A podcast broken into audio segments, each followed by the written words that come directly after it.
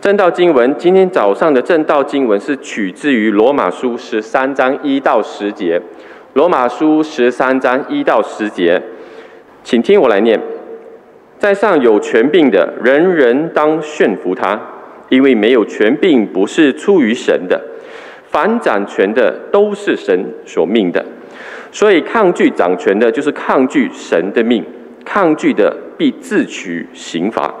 做官的原不是叫行善的惧怕，乃是叫作恶的惧怕。你愿意不惧怕掌权的吗？你只要行善，就可得他的称赞，因为他是神的用人，是与你有益的。你若作恶，却当惧怕，因为他不是空空的佩剑，他是神的用人，是深渊的刑罚那作恶的。所以你们必须顺服，不但是因为刑罚，也是因为良心。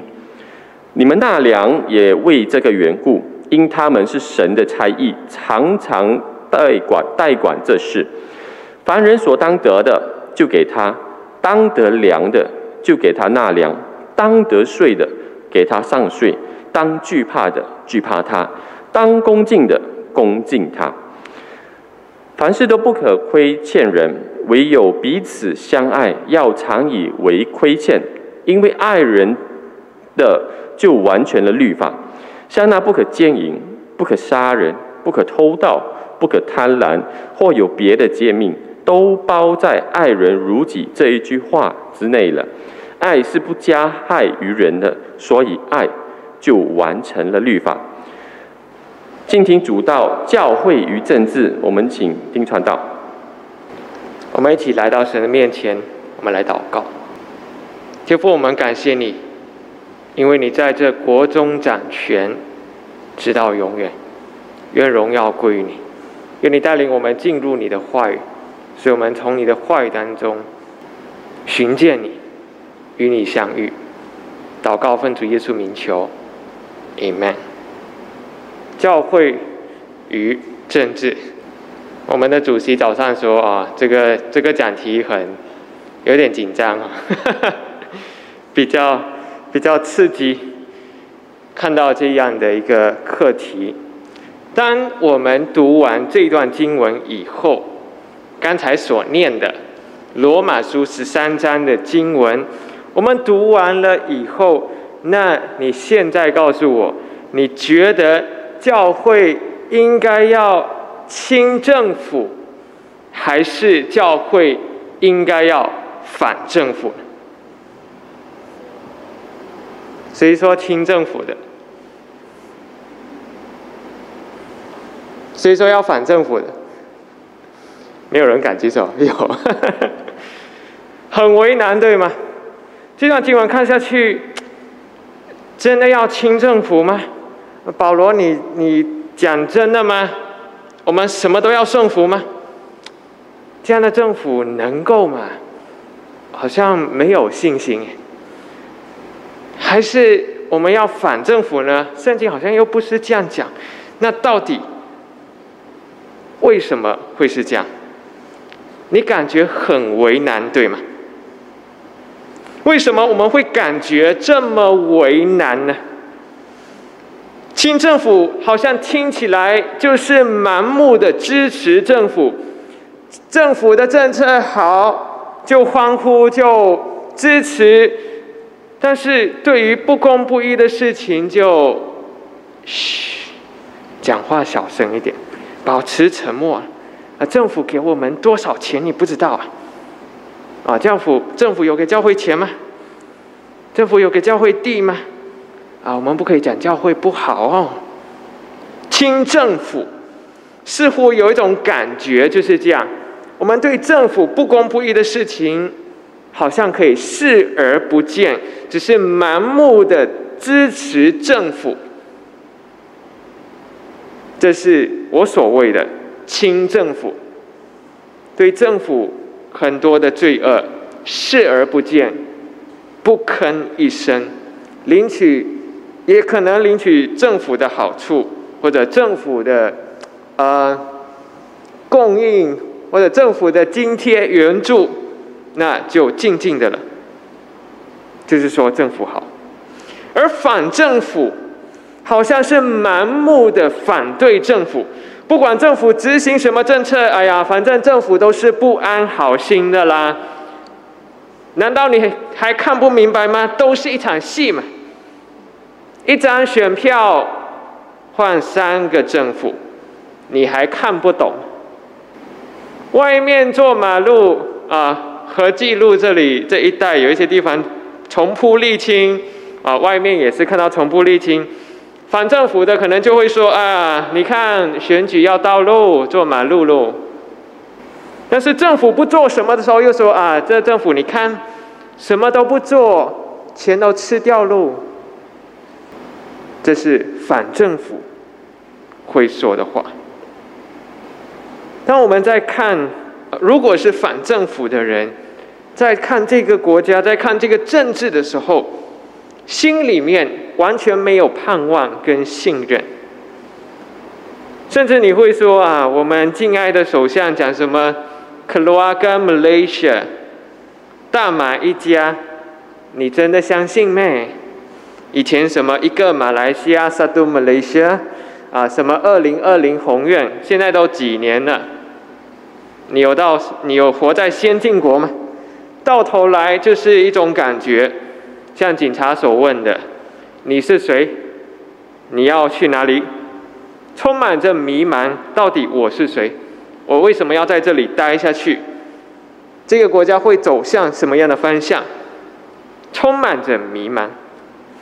反政府似乎有一种感觉，就是盲目的反对政府，不管政府做什么都是错的，做对的事情啊不安好心，做错的事情反正更更没话说了。总之，所有的事情就是错的。这是反政府的人会说的。那我再问你一次：教会应该要亲政府，还是应该要反政府？保罗到底怎么说？我们来看罗马书十三章，让我来念第一节到第五节。我们再来看一下这段经文，第一节到第五节，在上有权柄的，人人当顺服他，因为没有权柄不是出于神的，凡掌权的都是神所命的，所以抗拒掌权的，就是抗拒神的命，抗拒的必自取刑罚。做官的原不是叫我们行善的惧怕，乃是叫作恶的惧怕。你们愿意不惧怕掌权的吗？你只要行善，就可得他的称赞，因为他是神的用人，是与你有益的。你若作恶，却当惧怕，因为他不是空空的配件，他是神的用人，是深渊的刑罚那作恶的。所以你们必须顺服，不但是因为刑罚，也是因为。良心。保罗在这段经文从一开始就说的很清楚：掌权的在上有权柄的，需要圣服。为什么呢？因为权柄来自于神，权柄是神所赋予的。这些掌权者是神所设立的，神让他来管理这个国家。治理这个土地，甚至保罗说他是神所命的，神的命令，按照神的命令来立的，所以他代表着神，他是神的代言人，他是神的仆人，神的使者。其实，在经文里面，保罗好多次提到说他是神的用人，他是神的差役。三次，在这十节经文当中，保罗三次说到他们是神的仆人，神的差役，在哪里呢？在第四节，第四节出现第一次，说因为他是神的用人；第二次也在同样一节第四节的中间的部分，他是神的用人，是深渊的，刑罚那作恶的。那第三次出现在第六节，第六节华语的翻译用“差役”这个字，但是英文的翻译都是用同样的 “servant” 这个字，仆人、用人。第六节那里说，因为因他们是神的差役，但是在英文的翻译就用同样的字，他们都是 servant of God，他们都是神的用人，神的仆人，按照神的权柄所设立的管家来治理这一片土地，所以掌权者就是神所设立的。那保罗在这里他就说。既然他因为他是神的管家，神的仆人，所以抗拒掌权的，你就是抗拒在这个权柄背后的上帝。特别是第一到第二节所说的，所以保罗说，抗拒掌权的，是自取刑罚，自讨苦吃。但是我们心里面。可能会有很多的疑惑、疑问，我们会觉得说，保罗说他是神的仆人，神的差役，神的用人，那我就要听他的嘛仆人听谁的？仆人听主人的，对吗？所以可见掌权者其实也有他的主人在上的神。听主人的掌权者，那他就是基督徒吗？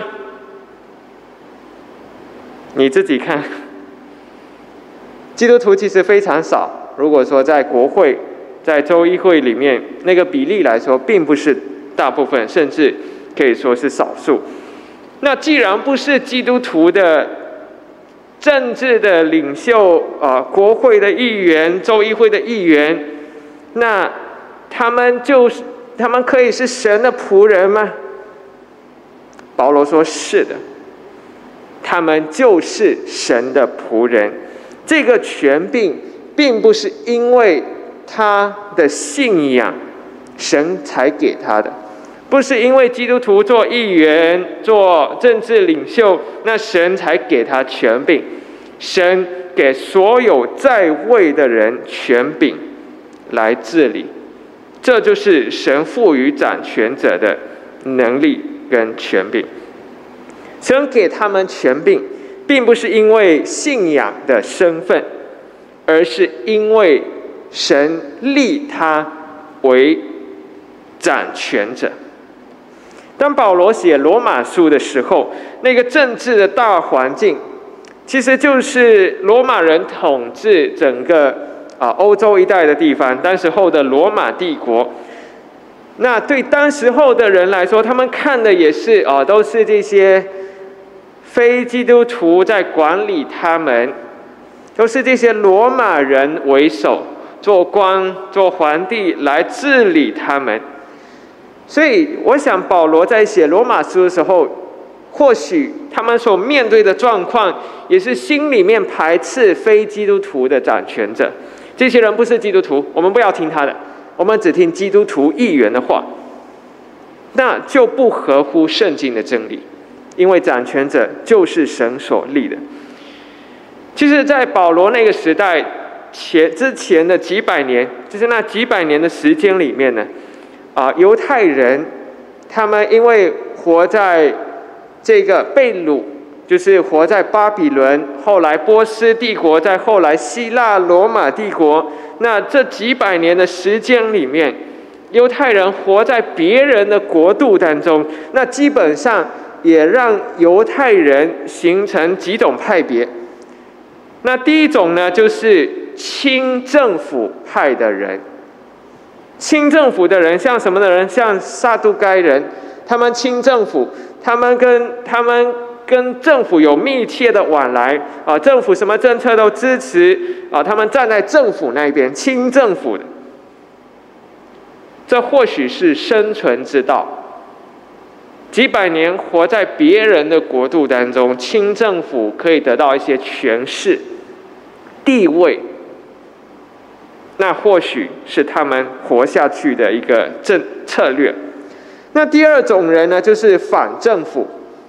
这就好像犹太人当中有一些比较激烈的反政府的人啊，法利赛人，甚至像耶稣的门徒，我觉得都是反政府的人。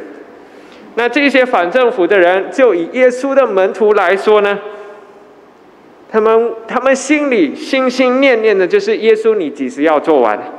以色列几时要独立啊？耶稣你做完，我们就脱离罗马政府了，真好。所以他们心心念念要耶稣做他们的王，因为他们反对当时的罗马政府，甚至耶稣都已经复活了。在使徒行传当中，门徒还问耶稣：“问复活的耶稣，你复兴以色列国就在这时候吗？”耶稣啊，是不是现在你可以做完了喽？啊，你复活了，死过了。可以做完，那以色列独立了，我们就自由了。那就是门徒心理上潜意识的一个感觉。耶稣，你做完，我们就脱离政府，这是反政府。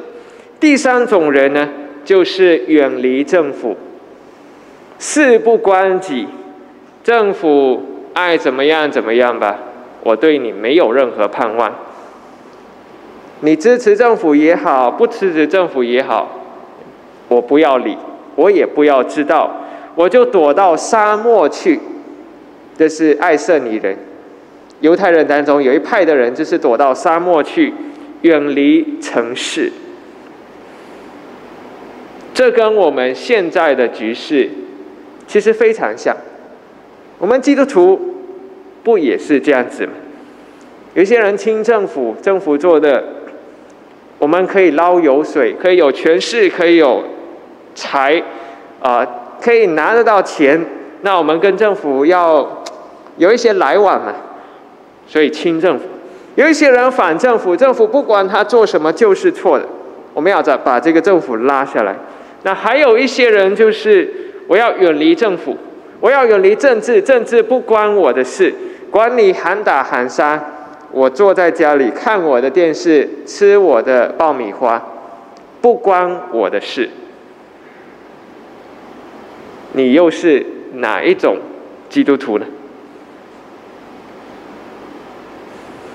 保罗劝勉当时候的罗马教会要顺服掌权者，因为掌权者是神的仆人、神的差役、神的用人。所以它代表着神治理国家、治理这片土地，这是什么意思呢？所以到底应该亲政府还是反政府，还是远离呢？掌权者的权柄是拿来做什么的呢？保罗在这里也很清楚的列明，就是说明掌权者他权柄的范围是什么，在第三节到第四节。请看你的圣经第三节到第四节，保罗这么说：做官的原不是叫行善的惧怕，乃是叫作恶的惧怕。你们愿意不惧怕掌权的吗？你只要行善，就可得他的称赞，因为他是神的用人，是与你有益的。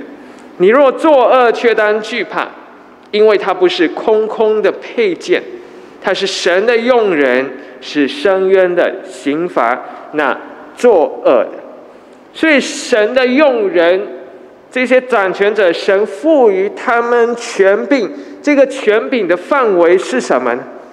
我们所说的赏善罚恶，这就是神给他们的权柄所应该做的事情。这其实也就是执行。上帝的公义，让神的公义行在地上，行在这个国度当中。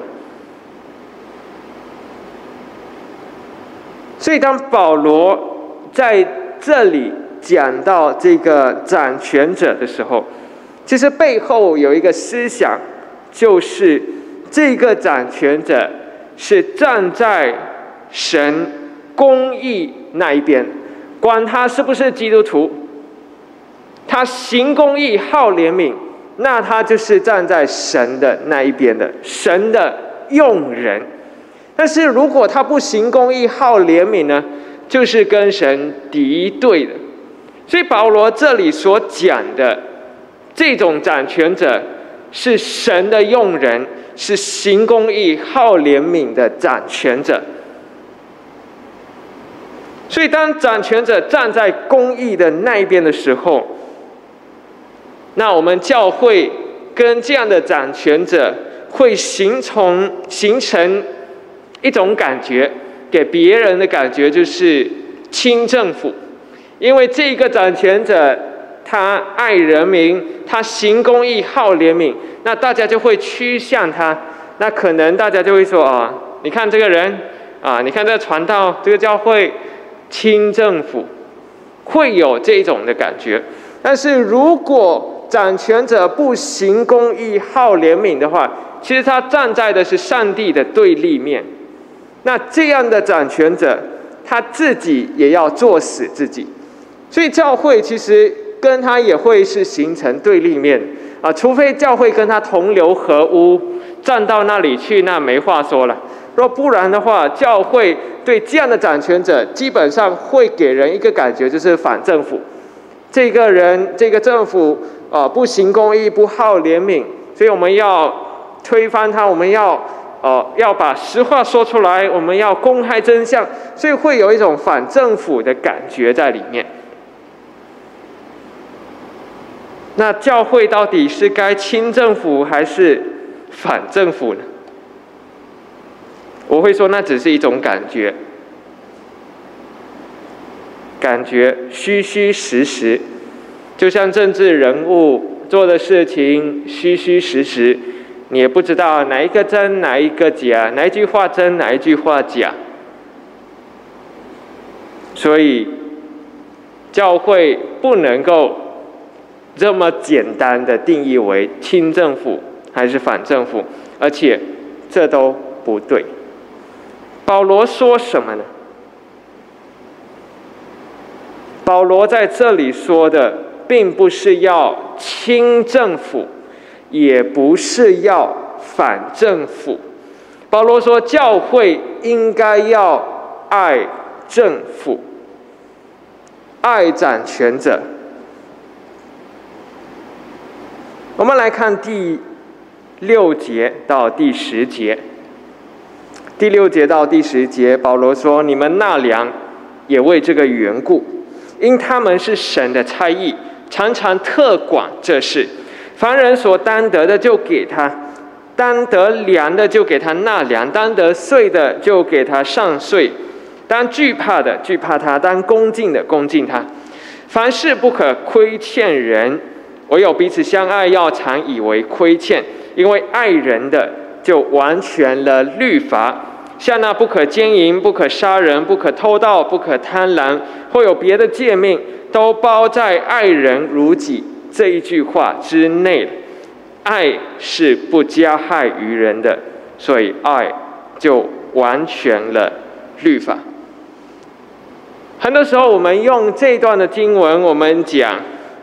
教会啊，讲对灵舍对人，但是如果你从前面一个部分、前面一个段落讲到对掌权者的时候，那你就会看到，其实这是连贯的，而且是有非常清楚的联系。就从上面一段到这一这一段呢，第八节下来这一段是不可分割的一个段落。前面保罗说到，人要胜服掌权者，那这样的政府，他需要是站在神那一边，行公义、好怜悯的掌权者。但保罗也提醒我们，并不是要亲政府还是反政府，我们要爱政府，因为爱就完全了律法。为什么会说这一段是一个连结，跟前面有密不可分的关系呢？其实你要看第六节，第六节保罗说：“你们纳粮，也为这个缘故，啊，就是不但因为刑罚，也因为良心，因为你的本分，你应该做，所以你应该要纳粮，应该要交税。然后呢，后面的啊，华语的翻译就失去一点那个味道哈。第七节那里说：“人所担得的就给他，担得粮就给他，担得税就给他，惧怕就给他，担恭敬就给他。”但是在英文的翻译，你就看到好像不大一样。英文的翻译那个那个感觉就很清楚的，你欠他钱的还钱，欠政府什么还给他，你欠政府敬畏的心啊，欠政府那个 respect and honor，你没有敬敬惧怕他尊恭敬他，你欠他，你应该要给他。其实原本保罗讲的是有这个味道，你欠他什么就要给他什么。然后第八节，接着保罗说：“凡事都不要欠别人东西，凡事都不要欠，啊，欠欠债，欠这个 income tax，欠所得税还给他，不要欠着别人。但是唯有一个东西要常常欠着的是什么呢？就是爱。保罗在这里说，唯有彼此相爱，要常以为亏欠。”啊，这里呢，其实保罗要讲的意思就是，爱你要常常感觉说你是欠着别人的爱，你欠政府爱，你欠掌权者爱，你欠身边的人爱，就是要带着这种欠他们爱的那个心去面对，因为爱就完全了律法。所以前面他说欠政府什么都给他。然后后面保罗就说：“不要欠别人任何东西，但是要常常带着一个感受，就是你欠他你的爱。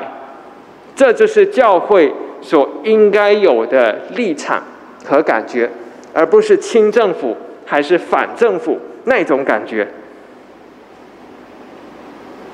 如果当时候的罗马教会，当时候初期教会。”是清政府的话啊，毕竟保罗这段经文听起来好像就是清政府的啊，政府做什么讲什么都顺从。但是如果真的是那样的话，那初期教会不应该有任何的逼迫，对吗？全部都听政府的了，为什么还要逼迫呢？不用了啊，基督徒跟就告诉这些基督徒。啊！你们不要信耶稣，他们都听政府，那就没有问题了嘛，就没有逼迫了嘛。如果什么都听政府的话，那当时候的教会也不应该有这么强烈的逼迫。所以你要明白，保罗这里所讲的，其实并不是盲目的清政府，一股脑的什么都支持政府，也不是盲目的反政府，什么东西都反。而是我们需要有明辨的心，带着爱去看这个政府。我们法规当中其实有给我们非常清楚的教导，跟一个方向、一个指示。在法规啊，卫理公会法规第八十九款第六条 A 当中呢这么说，我就请大家跟着我一起来念。